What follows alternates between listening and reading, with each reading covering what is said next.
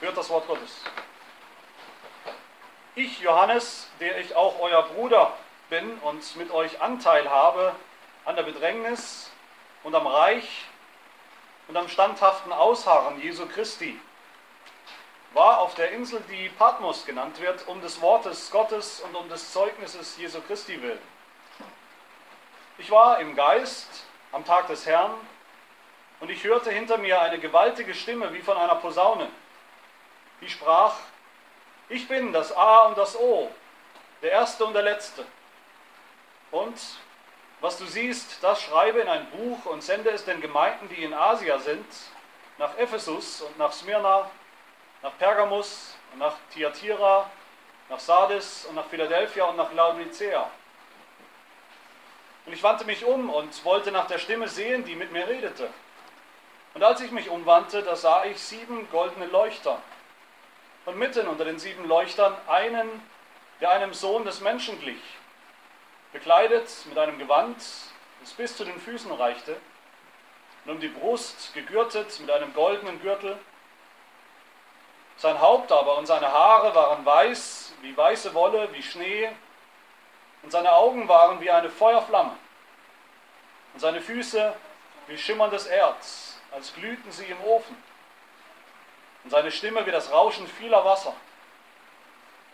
Und er hatte in seiner rechten Hand sieben Sterne.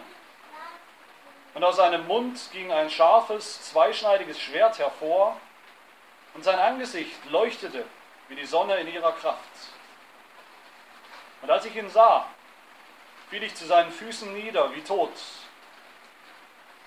Und er legte seine rechte Hand auf mich und sprach zu mir, fürchte dich nicht, ich bin der Erste und der Letzte und der Lebende. Und ich war tot und siehe, ich lebe von Ewigkeit zu Ewigkeit. Amen. Und ich habe die Schlüssel des Totenreiches und des Todes. Schreibe, was du gesehen hast und was ist und was nach diesem geschehen soll. Das Geheimnis der sieben Sterne, die du in meiner rechten Hand, in meiner rechten gesehen hast, und der sieben goldenen Leuchter. Die sieben Sterne sind Engel der sieben Gemeinden. Und die sieben Leuchter, die du gesehen hast, sind die sieben Gemeinden. Soweit. Das Wort Gottes, das Gras verdorrt und die Blume verwelkt, aber das Wort unseres Herrn bleibt in Ewigkeit. Amen.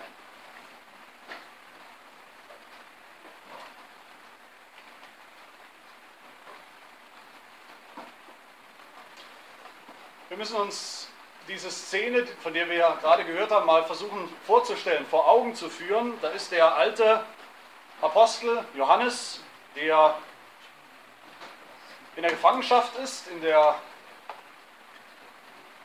auf der Insel Patmos, weil er sich zu Jesus Christus bekannt hat, weil er Jesus Christus bezeugt hat. Er ist weit weg von dem Volk Gottes, weit weg von der Gemeinde, weit weg von der Gemeinde und ihren Gottesdiensten, ihren Versammlungen, von all dem, das eigentlich so wichtig ist für Christen, für Johannes wichtig gewesen wäre in dieser Zeit, in dieser schwierigen Zeit, in einer Zeit der Verfolgung. Er ist vielleicht angefochten, er ist vielleicht ähm, verzweifelt in seiner Situation, in der Verfolgung um des Bekenntnisses, um des Glaubens willen. Und ausgerechnet da, weit weg von all dem, ergreift ihn der Heilige Geist. Wie das genau vor sich gegangen ist, das wissen wir nicht, das wird uns nicht gesagt, aber wir wissen, dass es so war.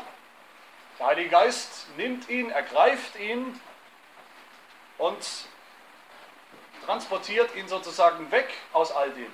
Weg aus der Verbannung, der Gefangenschaft und hinein in eine ganz andere Realität, eine ganz andere Wirklichkeit. Er war im Geist am Tag des Herrn, heißt es in Vers 10, das heißt am Sonntag, den wir heute feiern, als den Tag des Herrn, wo er sicherlich gerne Gottesdienst gefeiert hätte mit dem Rest der Gemeinde Jesu. Das kann er nicht, er ist allein, aber an diesem Tag ausgerechnet nimmt ihn der Heilige Geist und transportiert ihn, befördert ihn, bringt ihn vor keinen geringeren als vor den auferstandenen und erhöhten Jesus Christus höchstpersönlich. Er, der einsam auf Patmos, auf dieser Insel sitzt, er hört eine gewaltige Stimme wie von einer Posaune. das Erste, was wir hören. Und was bedeutet das? Eine Stimme wie von einer Posaune. Ich hatte einen Freund, der ist leider mittlerweile verstorben, aber einen guten Freund, der Berufsposaunist war, der Posaune gespielt hat für, für seine, seine Arbeit. Der hat mich einmal mitgenommen, das war ein äh, denkwürdiges Erlebnis zu den äh, Wagner-Festspielen in Bayreuth. Und wer Wagner ein bisschen kennt, irgendetwas über Richard Wagner weiß, der weiß, da gibt es immer jede Menge Posaunen, zehn bis zwölf Posaunen in seinen Opern und äh, hat mich mitgenommen zu den Proben und er hat sich dann warm gespielt in einer winzig kleinen ähm, Garderobe, vielleicht 5, 6 äh, Quadratmeter. Er mit seiner Posaune und ich auf der anderen Seite. Und dann hat er richtig losgelegt. Und dann war die Posaune plötzlich so laut wie ein Düsenjäger. Das hat mir förmlich die Kleider vom Leib gerissen. Das war keine beschauliche Blasmusik, sondern das hat mir den Boden unter den Füßen weggezogen, was er da äh, gespielt und getan hat. Und so sehen wir die Wirkung von dem Klang der Posaune auch sonst in der Heiligen Schrift. Das sehen wir immer mal wieder.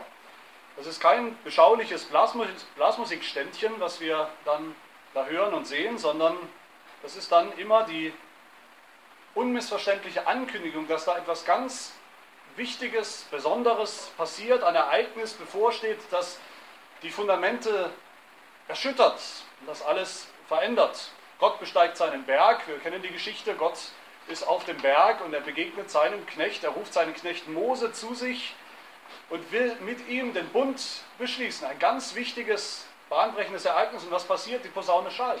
Die Posaunen erklingen laut, ohrenbetäubend laut.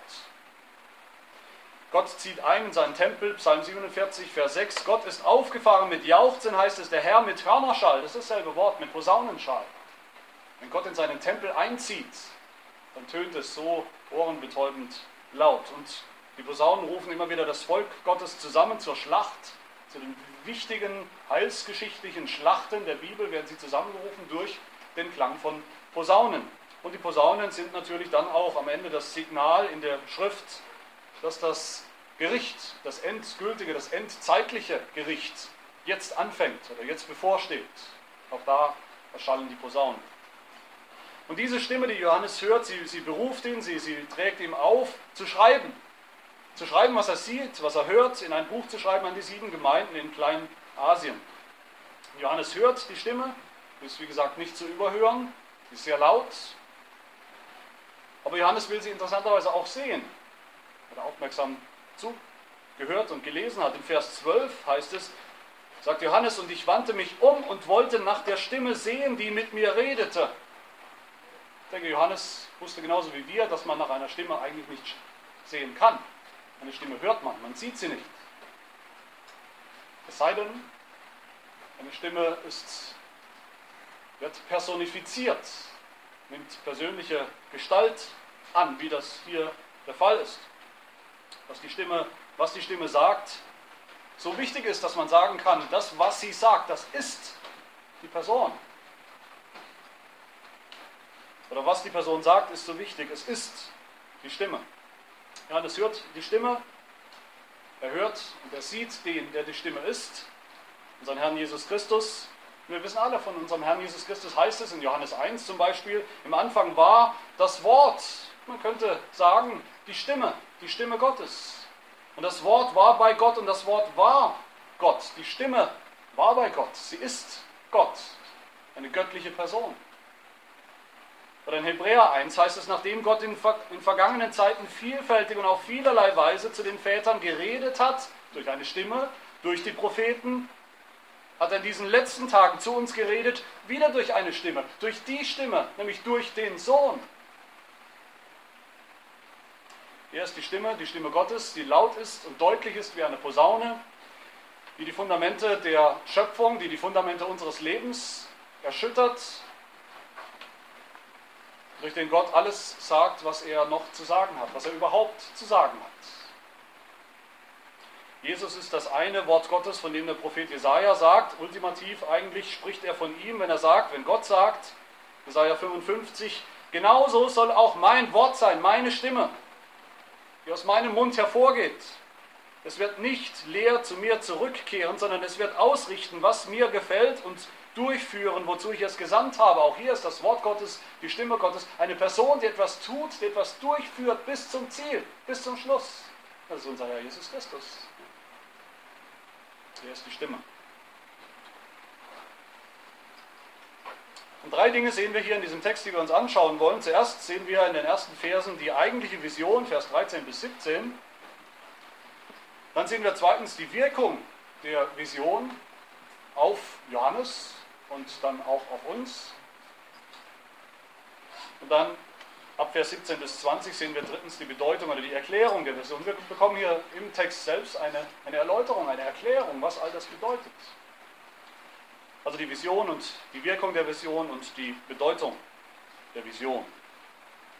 Zum Inhalt zunächst, zum ersten Punkt. Ich denke, man kann es nicht einfacher sagen, das sehen wir alle im Text. Der Inhalt der Vision, die Johannes hier hat, die Johannes bekommt am Tag des Herrn im Geist, ist Jesus Christus, ist der ganze, eine wahre, atemberaubende, wunderbare Jesus Christus. Vielleicht ein Jesus, wenn wir das so lesen, der uns so nicht sehr geläufig ist, nicht sehr vertraut ist, gar nicht richtig bekannt ist. Vielleicht ein fremder Jesus, den wir so nicht unbedingt in, in unseren Lieblingsteilen der Heiligen Schrift, vielleicht in den Evangelien oder in den Briefen finden, mit dem wir nicht so richtig vertraut sind oder nicht mehr vertraut sind. Wenn wir das lesen, vielleicht ist es uns sehr fremd. Vielleicht so fremd, dass wir ein bisschen skeptisch sind, ob Jesus wirklich so ist. Das ist ja nur eine Stimme, die Stimme, die wir hier hören bei, in der Offenbarung des Johannes. Und doch ist ganz klar, genau diesen Jesus braucht Johannes, genau diesen Jesus muss Johannes kennenlernen, damit er von ihm Zeugnis geben kann für diese Gemeinden in Kleinasien, die so bedrängt sind, die es so schwer haben. Sie brauchen genau diesen Jesus. Deshalb offenbart er sich hier auf diese Art und Weise. Und genau diesen Jesus müssen auch wir dringend kennenlernen, vielleicht wieder kennenlernen, weil wir ihn vielleicht vergessen haben. Diese Eigenschaften, die uns hier entgegenschlagen. Wenn es stimmt, das werde ich erst in den kommenden Wochen, in den kommenden Wochen argumentieren und entfalten, aber wenn es stimmt, und ich bin davon überzeugt, dass die sieben Gemeinden, die hier angesprochen werden in, in, den, in den, kommenden äh, Kapiteln 2 und 3, diese sieben Gemeinden in Kleinasien, dass sie die Gemeinde Jesu zu allen Zeiten repräsentieren. Und damit auch uns als Gemeinde. Dann gilt natürlich, dann brauchen auch wir genau denselben Jesus in unserer Verfolgung, Anfechtung, in unseren Schwierigkeiten, christlichen Leben, in unserer Schwachheit, in unseren Herausforderungen. So wollen wir uns anschauen, das Wichtigste, das ist das Wichtigste heute, wie uns Jesus hier in diesem Text vor Augen gestellt wird. Wie uns vorgehalten wird wie ein Diamant, ein Diamant, der geschliffen ist, der viele Seiten, viele Facetten hat und immer wieder gedreht wird, immer wieder beleuchtet wird von einer anderen wunderbaren, strahlenden und, und schönen, gewaltigen Seite. Johannes schaut sich um schaut sich um nach, des, nach der Stimme und was ist das Erste? Was ist das Erste, was er sieht? Er sieht einen, Vers 13, der einem Sohn des Menschen gleicht. Sohn des Menschen, einem Menschensohn gleicht. Ein Ausleger, ein Prediger hat einmal gesagt, in der Offenbarung finden wir immer wieder Begriffe, wichtige Begriffe, wichtige Bilder, die sind wie Links wie Links. Wir kennen Links aus Webseiten oder aus, aus E-Mails, wo man sie einbetten kann. Ein Link ist etwas, das ist ein Wort, ein Begriff und man klickt drauf und plötzlich eröffnet sich etwas Neues. Eine, eine Definition oder ein ganzer Artikel, Hintergrundinformation, damit wir besser verstehen, was gemeint ist. Und so ist es immer wieder in der Offenbarung. Und dieser Begriff Sohn des Menschen ist genauso ein Link. Und wenn wir draufklicken, die Bibelprogramme können das ja auch, man klickt drauf und es führt uns direkt, wohin? Es führt uns direkt zum Propheten Daniel. Kapitel 7. Und da finden wir auch eine Vision, auch einen Traum, den der Prophet Daniel hat. Und zuerst sehen wir, wie Daniel sieht, wie, wie Throne aufgestellt werden und sich einer draufsetzt, der der Hochbetagte heißt, der Alte der Tage. Das ist ohne Zweifel Gott selbst, der von seinem Thron dann regiert. Er regiert über die ganze Welt, er regiert über alle Mächte, die sich gegen ihn auflehnen wollen. Er wird so lange regieren, bis er der Einzige ist, der regiert. Er ist der Alte der Tage, er überlebt sie alle. Er ist der einzige Ewige. Regent und Herrscher. Und dann sieht Daniel, Kapitel 7, Vers 13, ich zitiere, einen mit den Wolken des Himmels gleich einem Sohn des Menschen. Und er gelangte bis zu dem Hochbetagten und wurde vor ihn gebracht. Und ihm wurde Herrschaft und Ehre und Königtum verliehen, und alle Völker, Stämme und Sprachen dienten ihm. Seine Herrschaft ist eine ewige Herrschaft, die nicht vergeht, und sein Königtum wird nie zugrunde gehen. Was bedeutet das? Was ist die Bedeutung? Es ist eine doppelte Bedeutung von diesem Bild, von diesem Link, Menschensohn. Zwei Dinge sollen wir kapieren. Zunächst ist der Menschensohn natürlich genau das, er ist der Sohn des Menschen. Er hat also eine menschliche Seite. Er vertritt die Menschen, der Menschensohn vertritt die Menschen, der Menschensohn ist geworden wie die Menschen, der Menschensohn ist sogar Fleisch geworden. Er hat sich selbst erniedrigt, um für die Menschen einzutreten, um für sie zu kämpfen. Er ist ein Priester geworden, der für sie eintritt, der ihnen dient. Und erst nachdem er das getan hat, erst nachdem all das erledigt ist, wird er vor den Hochbetagten geführt und gebracht und nimmt seinen Thron ein und beginnt von dort zu herrschen. Nach seiner Niedrigkeit beginnt er erst zu herrschen als König. Zuerst ist er Priester, dann ist er König. Und das ist das Erste, was Johannes hier hört, was er nicht aus den Augen verlieren soll über diese Person, über diesen Jesus Christus, dass er der Menschensohn ist, der, der niedrig geworden ist, der sich erniedrigt hat, der Fleisch geworden ist, um uns zu dienen, um uns zu dienen bis in den Tod hinein. Die tiefste aller Erniedrigungen. Und der dann, nachdem er das getan hat, eingesetzt wurde in, in Macht und Herrlichkeit, die unbeschreiblich ist, die man nur beschreiben kann in solchen visuell fast überladenen Visionen. Anders kann man sie gar nicht beschreiben. Johannes hat es mit dem zu tun, der Mensch geworden ist, der aber auch dann immer noch der Sohn Gottes ist, der jetzt regiert zur Rechten des Vaters. Aber dann geht es eigentlich erst so richtig los im Text. Dann kommt ein Bild nach dem anderen, ein Eindruck nach dem anderen, einer, einer großartiger, einer fantastischer als der andere. Jesus selbst offenbart sich und zeigt sich, Johannes zeigt sich uns in dieser eigentlichen Version mit acht, in acht Bildern, in acht Eigenschaften acht visuellen Eindrücken, könnte man auch sagen, die nicht zufällig sind, nicht einfach für Effekt, sondern die jeweils natürlich etwas ganz Wesentliches und Wahres über diesen Jesus ausdrücken, wer er wirklich ist, wie er wirklich ist.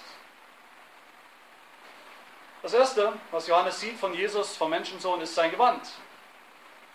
Ein Gewand heißt es, das bis zu den Füßen reicht. Das ist dasselbe Gewand, das bei Daniel der Hochbetagte selbst trägt, interessanterweise, dass Gott selbst trägt auf seinem Thron.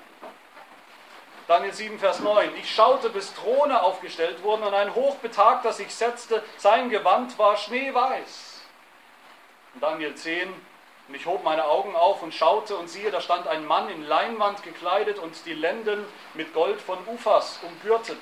Das ist das Gewand, ohne jeden Zweifel, das Gewand eines Priesters, um das es hier geht.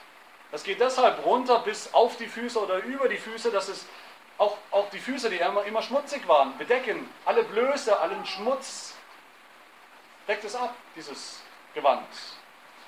Es symbolisiert die Reinheit, die makellose Heiligkeit eines Priesters. Und er trägt einen goldenen Gürtel, heißt es, um die Brust als zweites. Wie das auch die hohen Priester äh, taten im Heiligtum. Das heißt auch hier, Jesus ist eindeutig ein Priester, er ist ein Hohenpriester. Er ist ein hoher Priester, der sein Volk vertritt.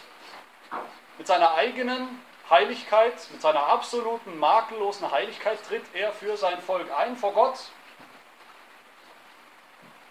Und steht er mitten unter ihnen, mitten unter den sieben Leuchtern der Gemeinde und dient der Gemeinde vor dem Hochbetagten. Und dann sieht Johannes sein Haupt, seinen Kopf, die Haare das heißt, sein Haupt aber und seine Haare waren weiß, wie weiße Wolle, wie Schnee. Auch hier wird Jesus wieder einfach gleichgesetzt mit dem Hochbetagten, mit Eigenschaften von Gott selbst, identifiziert mit Gott selbst, mit der Erhabenheit, mit der Autorität, mit der Heiligkeit Gottes, auch mit der richterlichen Gewalt. Gott wird beschrieben in diesen Texten als ein Richter, der auf dem Thron sitzt und der Gericht hält. Daniel 7, Vers 9, das Haar seines Hauptes war wie reine Wolle, sein Thron waren Feuerflammen und dessen Räder ein brennendes Feuer. Feuer ist ein ganz wichtiges Element in dieser Vision. Feuer kommt immer wieder und Feuer ähm, ist, ist äh, ein, ein Symbol, Feuer steht für das Gericht. Das Gericht der Reinigung durch Feuer vom Thron des Richters geht Feuer aus, heißt es. Und aus seinen Augen auch. Das ist das nächste, was wir sehen. Seine Augen waren wie eine Feuerflamme, Vers 14. Ich denke, wir wissen alle, was das bedeutet. Braucht man nicht groß zu interpretieren. Wir, wir wissen, in Augen aus Feuer kann man nicht hineinschauen. Das, das blendet, das geht nicht, da kann man nicht hineinschauen. Sein Blick, der Blick dieses Mannes, dieses Menschensohns, unseres Herrn Jesus Christus, ist so durchdringend, so rein und durchdringend, dass wir ihn nicht aushalten können. Er schaut uns, er schaut uns in die Augen, wir können ihm nicht in die Augen schauen, er schaut uns in die Augen, er durchschaut uns, sein Blick durchdringt uns, sein Blick sieht alles, sein Blick läutert uns, er läutert uns mit seinen Augen, mit seinem Blick. Dieser Blick kann töten, so gewaltig ist er, so gefährlich ist er, so allmächtig ist er. Jesus sieht alles und sein bloßer Blick kann alles vernichten. Daniel 7, Vers 10, ein Feuerstrom ergoss sich und ging von ihm aus, auch aus seinen Augen. Aber gleichzeitig ist das auch die Hoffnung, die Johannes hatte und die Hoffnung, die wir haben. In diesen Augen, in diesem feurigen Blick. Die Hoffnung, dass der, der alles sieht, der sowieso alles sieht, der sowieso die ganze Unreinheit unseres Lebens sieht, den ganzen Dreck unseres Lebens sieht, die krummen Wege, die wir gegangen sind und die wir noch gehen, die Sünde, die wir getan haben und die wir noch tun, die ganze Schlacke aus unserem Leben kann er, er sieht sie sowieso und er kann sie vernichten, er kann uns läutern, er kann uns reinigen davon. Mit demselben Blick, mit denselben Augen. Wir sollten beten, dass er das tut, dass Jesus uns reinigt mit seinem Feuerstrahlenblick, weil er das kann. Der Menschensohn, den Johannes sieht, hat dann weiter Füße wie schimmerndes Erz, als glühten sie im Ofen, Vers 15. Da spielt das Feuer wieder eine Rolle. Als Ofen, in dem Eisen geläutert wird. Jesus ist auch hier der Richter, der endzeitliche Richter, der zuerst selbst geläutert wurde. Er ist ja der allererste, der in diesem Feuer, in diesem Feuerofen geläutert und gereinigt wurde. Durch sein eigenes Leiden wurde er geläutert und gereinigt. Und der jetzt auch, deshalb auch, uns reinigen und läutern kann. Seine Füße sind geläutert, heißt es gehärtet, wie, wie guter Stahl, wie reiner Stahl. Wir erinnern uns vielleicht an, an den Traum Nebukadnezars, ja auch aus dem Buch Daniel, Daniel Kapitel 2, der sicherlich hier im Hintergrund steht. Nebukadnezar, wer die Geschichte kennt, der träumt auch in dieser Vision von einem riesenhaften menschlichen Gebilde, von einem Standbild, von einer Statue. Und dieser Riese hatte Füße, heißt es im Text, teils aus Eisen und teils aus Ton. Und es ist deutlich, ein, ein Riese, der auf Füßen steht, die zum Teil aus Eisen sind, zum Teil aus Ton. Der kann natürlich nicht bestehen. Der kann selber nicht stehen bleiben der kann schon gar nicht das Gewicht der, der Reiche der Welt tragen, was er ja soll. Der hat ja angeblich Autorität über alle Reiche der Welt. Aber das kann nicht sein. Das kann er nicht tragen, weil seine Füße nicht stabil sind. Aber Jesus ist ein ganz anderer König hier, mit ganz anderen Füßen. Daniel 7 heißt es, seine Herrschaft ist eine ewige Herrschaft, die nicht vergeht und sein Königtum wird nie zugrunde gehen. Und das sehen wir schon an seinen Füßen, die aus Erz sind, aus Eisen. Wo sie sich hinpflanzen, werden sie nicht mehr wegbewegt. Daniel 10, Vers 6, seine Arme aber und seine Füße sahen aus wie leuchtendes Erz, wie mächtige, geläuterte eiserne, stabile Pfeiler, die nicht mehr wegbewegt werden können, von allen finsteren Mächten der Welt nicht mehr wegbewegt werden können. Und ich denke, das ist Doch eine wichtige Botschaft für die Gemeinden damals gewesen, die Gemeinden in Kleinasien und auch mit unverminderter äh, Wichtigkeit und Bedeutung und Aktualität für uns heute, für uns als Gemeinde heute. Wenn unsere Welt mal wieder wackelt und wir haben vielleicht den Eindruck, sie wackelt wieder sehr und sehr häufig, wenn sie erschüttert wird, unsere Welt, durch den hundertsten Selbstmordattentäter oder, oder Amokläufer, wenn sie droht, aus den Fugen zu geraten, dann müssen wir wissen, dass Jesus Christus Füße aus Erz hat, die geläutert sind im Feuer des Leidens und die tragen. Sie haben ihn getragen und sie tragen ihn heute und sie tragen uns. Sie tragen alle Reiche dieser Welt, die eines Tages vollends zum Reich Gottes werden. Davon spricht die Offenbarung immer wieder. Da ist nichts wackelig, in der Regierung Jesu, an seinem Thron. Da ist nichts unsicher an Jesus und an seiner Herrschaft. Wie Erz, wie Stahl steht er fest. Dann seine Stimme. Seine Stimme ist wie das Rauschen vieler Wasser, heißt es. Schaue mir gern, ich besuche gern äh, Wasserfälle. Ich liebe Wasserfälle. Wer schon mal die Niagara-Fälle äh, gesehen hat oder, oder besucht oder erlebt hat, eigentlich eher, oder die Iguazu-Fälle in Brasilien oder andere große Fälle, Wasserfälle, der weiß instinktiv, was dieses Bild vermitteln soll. Große, reißende Wasserfälle haben etwas Ehrfurchtgebietendes an sich. Das Ehrfurchtgebietendes. Sie vermitteln eine, eine unbändige Kraft. Kaum etwas hat so viel Kraft und Gewalt wie Wassermassen. Die sind durch praktisch nichts aufzuhalten. So finden wir das. Und so ist die Stimme Jesu. Sie ist so gewaltig, dass nichts und niemand gegen diese Stimme anreden, ankämpfen kann.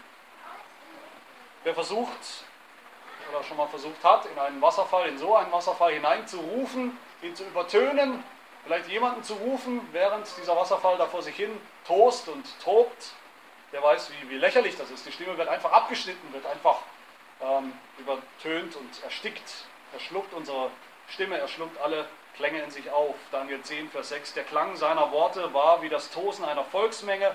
Auch Ezekiel, der auch eine ganz ähnliche Vision hat, Ezekiel 1, der lebendige Wesen sieht, wie es dort heißt, seltsame Wesen, die die Gegenwart Gottes darstellen. Da heißt es, und ich hörte das Rauschen ihrer Flügel, wie das Rauschen großer Wasser und wie die Stimme des Allmächtigen. Und wenn sie gingen, so gab es ein Geräusch wie das Getümmel eines Heerlagers. Die Stimme Christi ist wie das rauschende, unaufhaltsame, wilde Wasser, das alle konkurrierenden Stimmen, alle Klänge und Stimmen, die um Aufmerksamkeit buhlen in dieser Welt, einfach auslöscht und, und stillt, erstickt. Die Stimme Christi ist aber auch wie ein ganzes Heer, wie ein Chor von Tausenden und Abertausenden, die alle mit einer Stimme unisono dasselbe, dieselbe eine Wahrheit, die Wahrheit Christi bezeugen und aussprechen. Und dann heißt es weiter, dass aus seinem Mund ein scharfes, zweischneidiges Schwert hervorging, hervorgeht. Johannes denkt dabei sicherlich an das römische Schwert, das römische Gladius, das war ein Kurzschwert, ungefähr 50, 60 Zentimeter lang, mit einer breiten Klinge und scharf, geschärft von beiden Seiten. Von beiden Seiten, was eigentlich nicht nötig ist, aber die Absicht war natürlich klar, wenn man jemanden sticht, in die Magengrube zum Beispiel, dass möglichst viel, man dreht es noch um, möglichst viel Zerstörung im Körper angerichtet wird durch dieses zweischneidige, zweischneidige Schwert. Das ist natürlich nichts harmloses. Das ist ein Kriegswerkzeug, eine Angriffs-, eine Zerstörungswaffe. Ich denke, wenn eines klar und deutlich ist aus dieser Beschreibung hier, dann, dass Jesus Christus kein Pazifist war und ist. Ja, Jesus ist schwach geworden. Jesus hat sich in seiner Lebzeit sozusagen entwaffnen lassen misshandeln lassen, töten lassen, ohne sich zu wehren. Aber wer denkt, wie das der Philosoph Friedrich Nietzsche getan hat, dass diese Schwäche alles ist, was Jesus Christus jemals zeigen kann, Alles ist, was Christen, was die Gemeinde Jesu jemals zeigen und erleben kann, nur Schwäche. Der wird sich wundern. Jesus Christus ist schwach geworden für andere, schwach geworden für uns in seiner Erniedrigung, aber er wird eines Tages auch stark sein. Er wird eines Tages auch ein Kriegsheld sein. Ein Sieger für sich und natürlich ein Sieger auch für uns, für sein Volk. Er hat auch gesagt, ich bin nicht gekommen, Frieden zu bringen, sondern das Schwert. Das Schwert, das aus seinem Munde kommt. Allerdings ist das ein anderes Schwert natürlich am Ende als das, was die Römer dann geschwungen haben, um zu zerstören, um zu töten, um zu siegen. Es kommt nämlich aus seinem Munde. Das heißt, er, er kämpft mit Worten. Jesus wird siegen, wird richten, wird vernichten mit dem Hauch seines Mundes, mit seinen Worten. Jesaja 11 heißt es, er wird, der, Messiah, der Messias, wenn er kommt, er wird die Erde mit dem Stab seines Mundes schlagen und den Gesetzlosen mit dem Hauch seiner Lippen töten. Er wird den Gesetzlosen verzehren durch den Hauch seines Mundes, sagt Paulus im 2. Thessalonicher Brief, durch den Hauch seines Mundes. Mehr braucht er nicht. Angesichts der Feinde, mit denen wir es nach der Offenbarung schon zu tun haben, noch zu tun haben und noch zu tun bekommen. Angesichts dieser Feinde, der realen Feinde, der gefallenen Welt, dem Teufel, dem Fleisch, dem sündhaften Fleisch, angesichts dieser realen Gefahr und Bedrohung, mit der wir als Christen, als Gemeinde Jesu jeden Tag unseres Lebens zu tun haben, angesichts dieser Gefahr, dieser Bedrohung für den Glauben, brauchen wir einen, der für uns kämpft. Und Jesus tut das mit dem Schwert seines Wortes, das sollte ein großer Trost sein für uns. Jesus kämpft für uns. Das Schwert, das aus seinem Munde kommt, gebraucht er in erster Linie, um zu kämpfen gegen seine Feinde. Das wird wir sehen in der Offenbarung, wie Jesus Christus kämpft gegen seine Feinde, die auch unsere Feinde sind. Aber gleichzeitig hat Johannes sicher auch erkannt, und das sollen wir auch erkennen in diesem Bild, dass das Wort Christi ein zweischneidiges Schwert ist. Hebräer 4 heißt es, es ist ein Schwert, das lebendig und wirksam ist. Schärfer als jedes zweischneidige Schwert und es dringt durch, bis es schneidet, scheidet sowohl Seele als auch Geist, sowohl Mark als auch Bein. Und es ist ein Richter der Gedanken und der Gesinnungen des Herzens. Das heißt, es richtet nicht nur die Feinde Gottes, sondern es richtet am Ende auch unsere Herzen, auch unsere Gedanken richtet es. Es ist nicht nur das Schwert, das Jesus Christus einsetzen wird gegen seine Feinde. Es ist auch das Schwert, das er gebraucht, um uns zu richten. Das soll uns nicht Angst machen, nicht wieder Angst machen, Furcht. Es soll uns zu Jesus Christus treiben, dem Richter, der uns manches Mal auch züchtigt und korrigiert, der uns dann aber auch reinigt, wie wir gesehen haben, der uns dann vor allem auch freispricht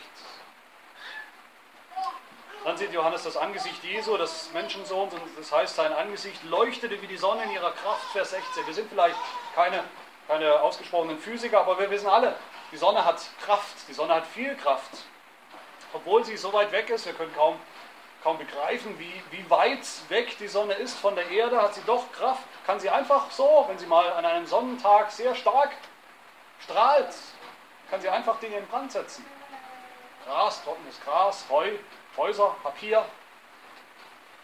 Bloß ihre, ihre Kraft in ihrem Kern hat die Sonne eine Temperatur von 15 Millionen Grad. Und diese Energie erzeugt die Sonne durch eine ständige Kernfusion. Es ist, als würden ständig in jeder Sekunde und Minute Tausende und Abertausende Wasserstoff- und Atombomben explodieren in der Sonne. Das ist ihre Kraft, das ist ihre Gewalt. Wissenschaftler haben berechnet, dass sie eine Energie, dass die Sonne eine Energie abgibt von 3,86 Watt mal 10 hoch 26. Das heißt eine Zahl mit 26 Nullen. So viel Energie gibt die Sonne ständig ab an ihre Umwelt, auch an die Erde, die ja so weit weg ist. Das ist die Sonne in ihrer Kraft und so beschreibt Johannes, so hat Johannes das Gesicht Jesu gesehen. So hat es gewirkt auf Johannes. Und so wirkt es auf alle, die es sehen, wie es Daniel beschreibt in seiner Vision. Und sein Leib war wie ein Topas, und sein Angesicht strahlte wie der Blitz, und seine Augen wie Feuerfackeln. Man könnte noch viel sagen und man sollte noch viel sagen zu diesen einzelnen Bildern dieser Vision, zu den einzelnen visuellen Eindrücken und Elementen, aber am Ende geht es gar nicht so sehr. Denke ich, es geht gar nicht so sehr darum, wie wir die einzelnen Elemente interpretieren und verstehen. Am Ende geht es vielmehr um den Gesamteindruck. Nochmal auf Richard Wagner zurückzukehren, wie es bei einer Wagner-Oper ist oder auch bei manchen Sinfonien von, von Beethoven, von Bruckner, von Mahler. Das ist auch am Ende der Gesamteindruck, wenn das ganze Orchester so richtig loslegt, alle Posaunen, alle Streicher, alle Hörner, alles gemeinsam, dann, dann soll uns das überwältigen und es überwältigt uns in, sein, in, in seinem Gesamteindruck, im Gesamtbild. Und so will uns auch diese Vision hier überwältigen mit den ganzen visuellen und, und akustischen Eindrücken über Jesus, wie er ja wirklich ist. Wie gesagt, diese Bilder vermitteln ja etwas Wahres über Jesus Christus. Und das führt uns zum zweiten Punkt, nämlich zur Wirkung dieser Vision. Zuerst natürlich auf Johannes selbst. Wozu führt diese Vision? Das, was Johannes gesehen und gehört hat, Vers 17. Als er all das sah, als er ihn sah, als er die Stimme sah, als er den Menschensohn sah, da fiel er zu seinen Füßen nieder wie tot. Ist das die Wirkung, die wir erleben wollen? Die wir haben wollen? Wollen wir normalerweise im Alltag, dass unser Herr Jesus Christus so auf uns wirkt, wenn wir ihm begegnen, in seinem Wort? Denke nicht.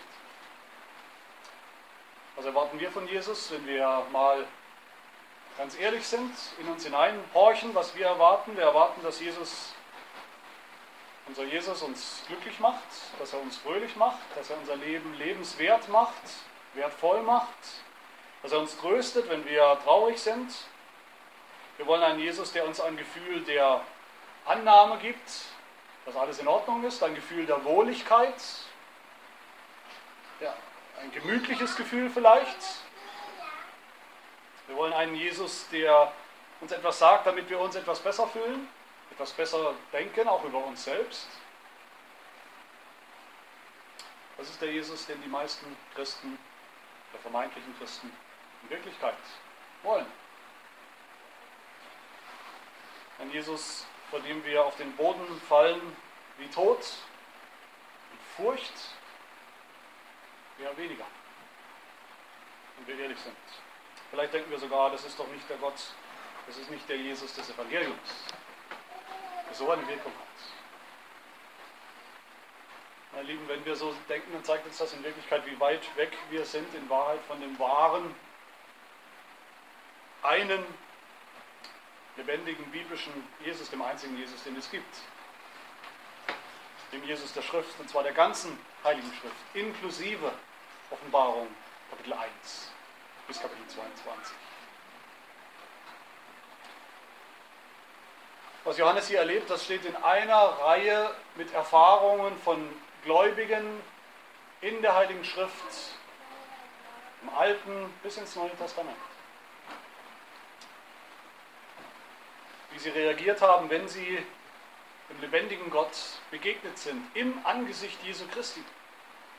Wir denken nur an Jesaja, der auch eine Vision hatte. Jesaja hat eine Vision, Jesaja 6, Kapitel 6, eine Vision, ein, ein, ein Blick von, von dem Herrn, dem erhabenen Herrn auf seinem Thron, dem Herrn in seinem Tempel. Eine, Vision vom dreimal heiligen Gott, dem Herrn der Heerscharen, dessen Herrlichkeit die, die ganze Welt bedeckt, den ganzen Tempel erfüllt. Und als er das sah, fiel er auch bildlich auf den Boden wie tot und rief aus, ich bin mir sicher, auch in Angst, auch in Furcht, in einer gesunden Ehrfurcht, rief er aus, wehe mir, ich vergehe, denn ich bin ein Mann mit unreinen Lippen und wohne unter einem Volk, das unreine Lippen hat. Denn meine Augen haben den König, den Herrn der Heerscharen gesehen. Und Daniel in seiner Vision, was war seine Reaktion? Daniel 10, es heißt, und ich, Daniel, sah die Erscheinung allein. Die Männer aber, die bei mir waren, sahen die Erscheinung nicht. Doch befiel sie ein so großer Schrecken, dass sie flohen und sich verbargen, obwohl sie nicht gesehen haben. Und ich blieb allein zurück und sah diese große Erscheinung. Es blieb aber keine Kraft in mir. Und mein Aussehen wurde sehr schlecht und ich behielt keine Kraft. Und ich hörte den Klang seiner Worte. Als ich aber den Klang seiner Worte hörte, sank ich ohnmächtig auf mein Angesicht zur Erde nieder. Und bevor wir denken, das sei nur im Alten Testament so, und nicht im Neuen Testament, hören wir auf die Jünger, die Jünger Jesu, der Apostel Petrus. Als er erkennt, dass Gott ihm die Augen öffnet, mit wem er es wirklich zu tun hat, bei Jesus, bei diesem Menschen Jesus Christus, dass er nicht nur ein Mensch ist, sondern der Menschensohn, der auch Gott ist. Was sagt er? Wie reagiert er? Lukas 5, Petrus sagt, Herr, gehe weg von mir, denn ich bin ein sündiger Mensch, denn ein Schrecken überkam ihn und alle, die bei ihm waren. Derselbe Schrecken über Jesaja und bei Daniel. Natürlich ist das, was Johannes hier sieht in der Vision, ja auch im Neuen Testament, nicht im Alten Testament. Nicht nur das, das ist die angemessene, die normale, die normative Wirkung und Reaktion darauf, wenn Gott uns offenbart, uns enthüllt in seinem Wort, wer Jesus Christus wirklich ist. Der Menschensohn. Warum ist das die normale Reaktion? Warum ist das das, wozu es führen soll und muss bei jedem von uns? Ist deshalb normal, weil wie bei Jesaja, bei Daniel, bei den Jüngern, bei Johannes, immer wenn wir so einen Einblick bekommen in das wahre Wesen Jesu, wie Jesus wirklich ist, wer er wirklich ist, dann führt das zwangsweise auch dazu, dass wir etwas Wesentliches über uns selbst erkennen. Dann führt das zu mehr Selbsterkenntnis und die ist nicht angenehm. Es führt zu mehr Erkenntnis unserer eigenen Sündhaftigkeit, zum Mangel unserer eigenen Heiligkeit, Mangel an Gerechtigkeit.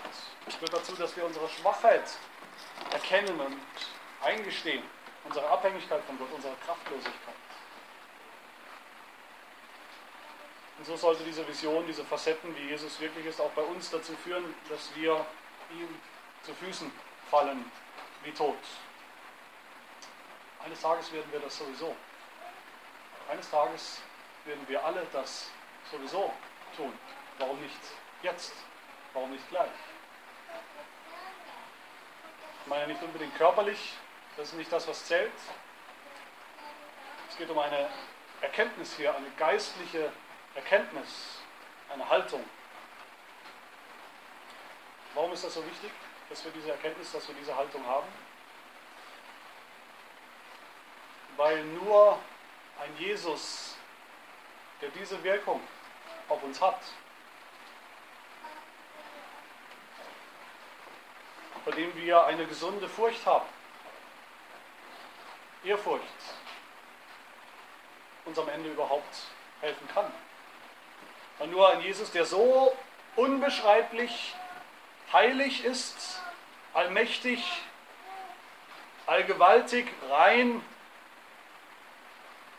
durchdringend in seinem Blick, der richtet mit dem Schwert seines Mundes, der uns in Frage stellt, der auch uns richten kann, der auch uns retten kann. Nur so ein Jesus kann das überhaupt. Jesus, der Kumpel, den wir alle, wenn wir ehrlich sind, immer mal wieder gerne hätten, uns herbeisehnen, uns ausmalen. Jesus, der am Ende nicht viel mehr ist als ein Mensch, den wir uns zurechtgestutzt haben, bis er in unsere Tasche passt. So ein Jesus, abgesehen davon, dass es ihn nicht gibt, kann uns nicht helfen. In unserer Anfechtung, Trübsal, Verfolgung. Kann nichts für uns tun. Angesichts der echten Herausforderungen des Lebens, der Realität der Sünde, die immer noch, das wissen wir alle, auch wir Christen, wir wissen, die Sünde ist immer noch ein hartnäckiges Problem. Und sie braucht eine echte Lösung, eine, einen echten Helfer und Erlöser. Angesichts der Realität des Teufels, die auch nicht einfach so weggeht, die können wir nicht einfach so leugnen und ignorieren. so gern wir das wollten, brauchen wir einen echten Erlöser, einen Kämpfer, einen Sieger. Angesichts der gefallenen Schöpfung, die sich auch nicht einfach so in Luft auflöst, brauchen wir den wahren Jesus. Und wenn wir ihn erkennen, wenn wir ihn erkennen, wie er wirklich ist, wenn auch nur stückweise, das, das bleibt natürlich nur im Ansatz, nur ein Ansatz, wenn wir uns erkennen, wie wir sind, in seinem Licht, im Kontrast vielleicht,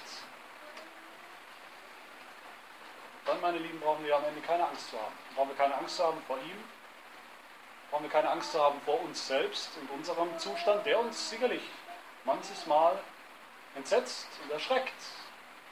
Dann brauchen wir keine Angst zu haben vor dem Teufel, vor der gefallenen Welt. Und dann kommt Jesus zu uns, wie er es hier tut im Text, und legt seine Hand auf uns und spricht auch zu uns, fürchte dich nicht. Ich bin der Letzte, der Erste und der Letzte und der Lebendige, der Lebende.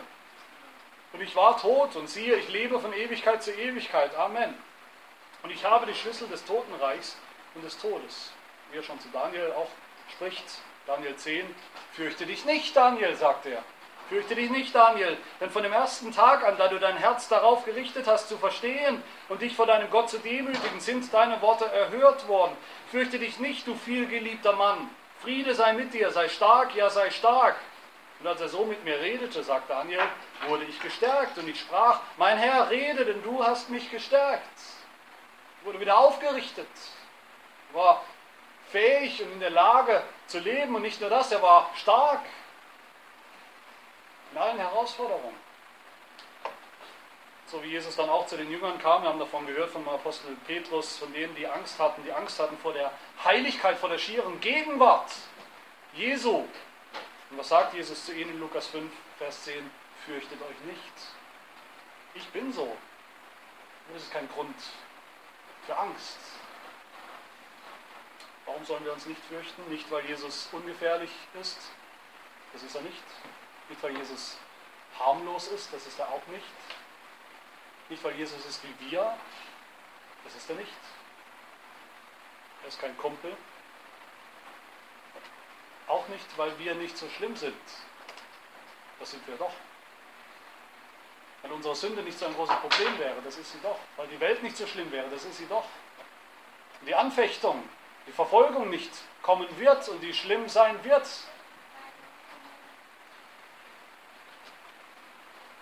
Wir müssen vor ihm niederfallen wie tot, weil wir Sünder sind.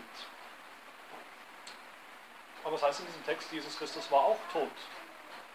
Er ist auch gestorben. Er ist gestorben wegen unserer Sünden, wegen unserer Schuld. Und siehe, er lebt, heißt es. Seither lebt er von Ewigkeit zu Ewigkeit und er hat jetzt die Schlüssel des Totenreichs und des Todes, die er natürlich gebrauchen wird für sich selbst. Er hat selbst das Totenreich aufgeschlossen, ist als Erstgeborener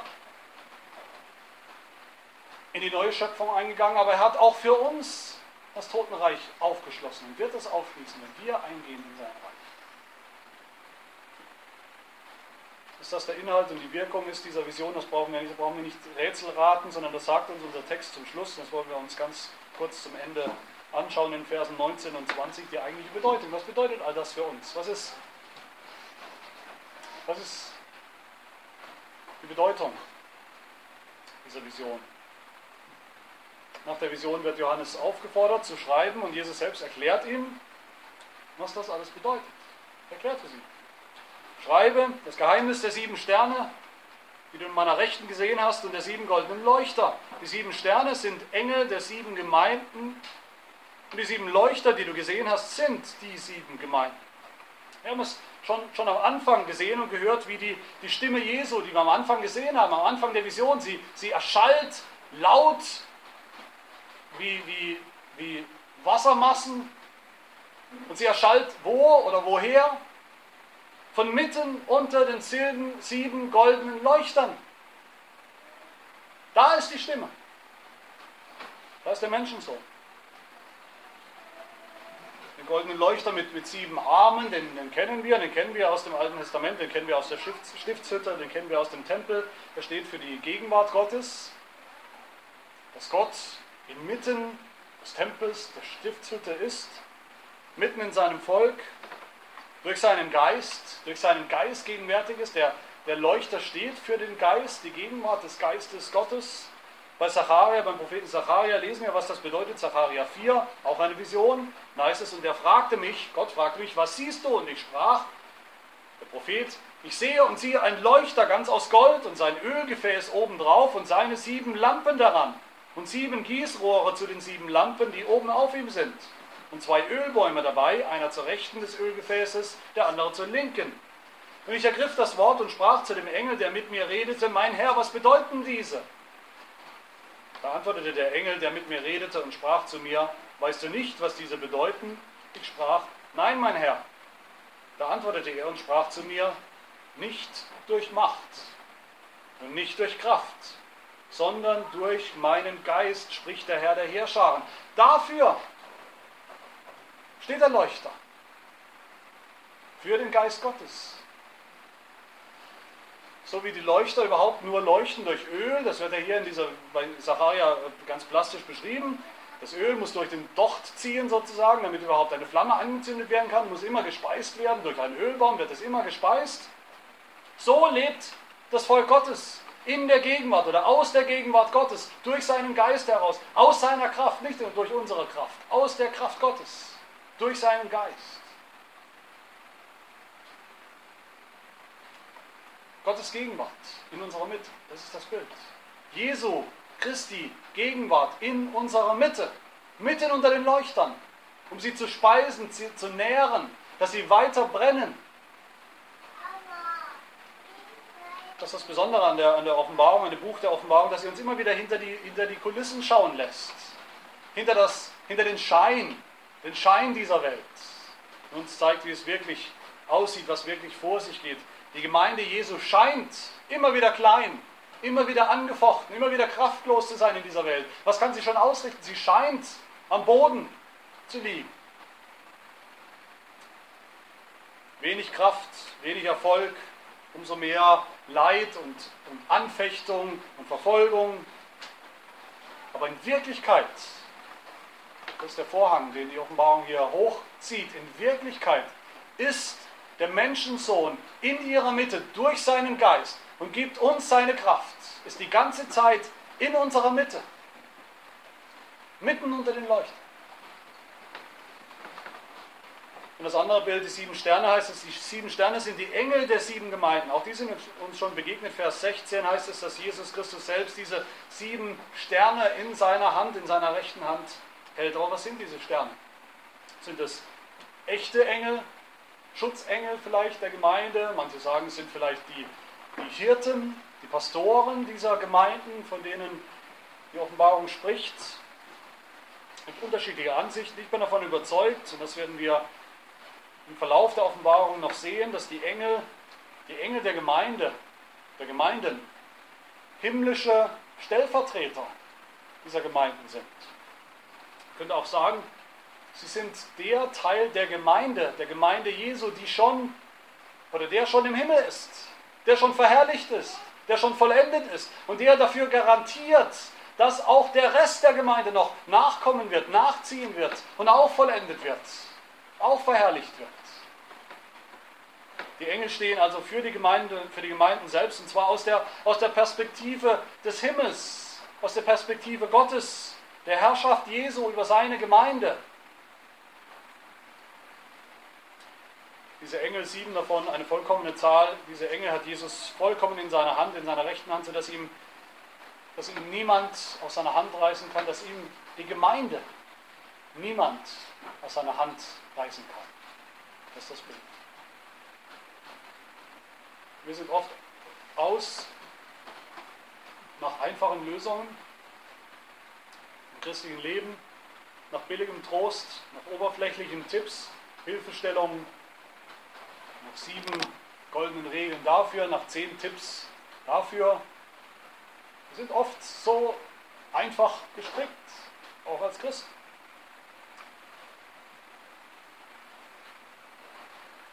Hier finden wir echten Trost, echte Hilfe, echte Ermutigung.